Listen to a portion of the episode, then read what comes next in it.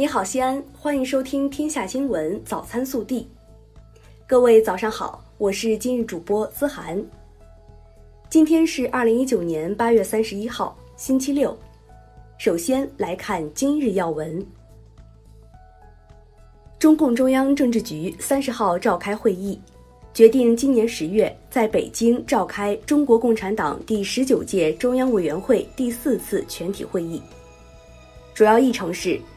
中共中央政治局向中央委员会报告工作，研究坚持和完善中国特色社会主义制度，推进国家治理体系和治理能力现代化若干重大问题。中共中央总书记习近平主持会议。本地新闻：三十号，市十六届人大常委会第二十六次会议。就我市义务教育均衡发展情况进行专题询问，教育、发改、财政等十个部门负责人针对委员和社会关注关心的教育问题一一作答。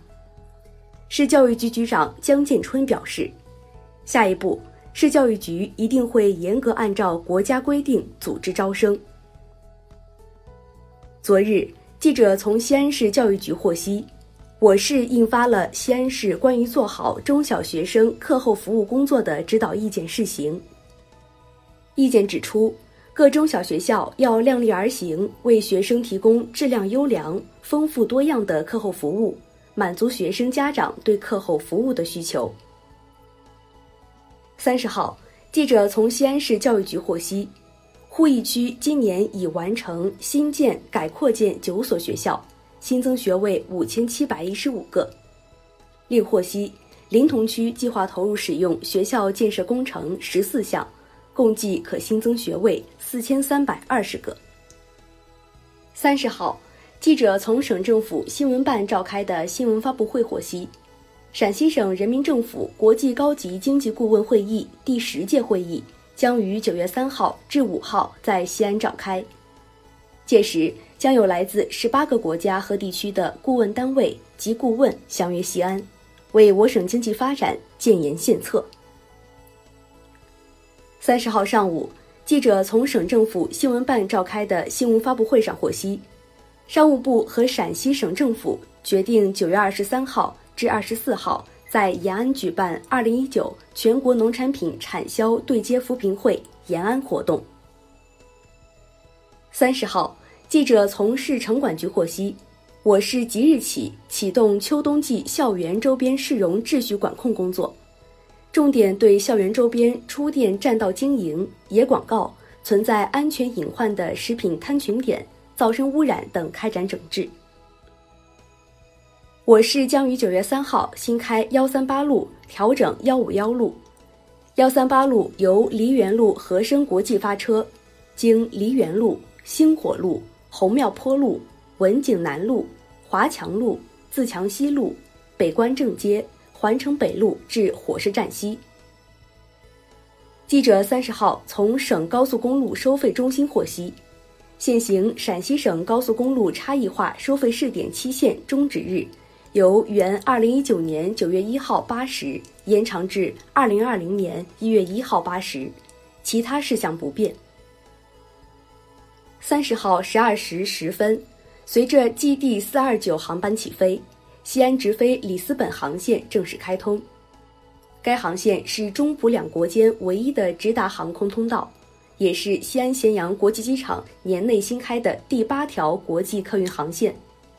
至此，西安咸阳国际机场国际航线累计达到七十四条，国际通航点达六十个。三十号。记者从省人大常委会召开的新闻发布会上获悉，陕西省实施《中华人民共和国慈善法》办法将于二零一九年九月一号起施行，明确支持兴办慈善组织，鼓励社会力量参与慈善活动。同时，对于慈善组织和个人网络募捐也做出了规范。据榆林纪委监委官方消息。榆林市公安局榆阳分局党委委员、副局长、扫黑办主任刘耀涉嫌严重违纪违法，涉嫌为黑社会性质组织充当保护伞，目前正在接受纪律审查和监察调查。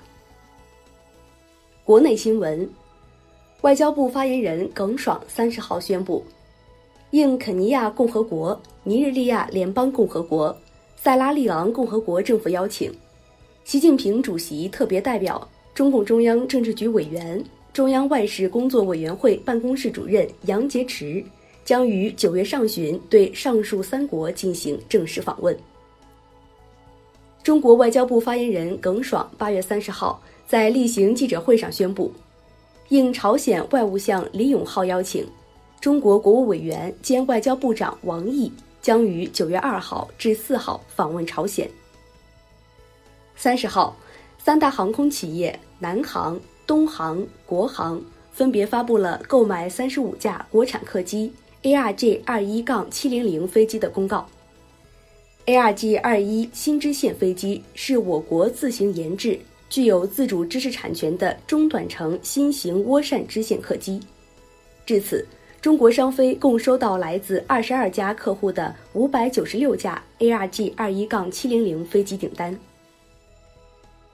三十号，中国互联网络信息中心在京发布第四十四次中国互联网络发展状况统计报告。报告显示。我国手机网民规模八点四七亿，用户月均使用移动流量达七点二 GB，移动互联网接入流量消费达五百五十三点九亿 GB，网购用户规模达六点三九亿，网络视频用户规模达七点五九亿，在线教育用户规模达二点三二亿。三十号，我国新设的山东、江苏、广西。河北、云南、黑龙江六个自贸试验区陆续揭牌，至此，我国自贸试验区阵容扩大到十八个，展现了我国扩大开放的新作为。近日，江苏省消保委对十家智能电视品牌进行调查，线上问卷显示，百分之九十六点四的消费者家中智能电视有开机广告，时间为十五到四十秒。线下调查。七个品牌电视有开机广告，且有的开机广告全程不可关闭，涉嫌侵权。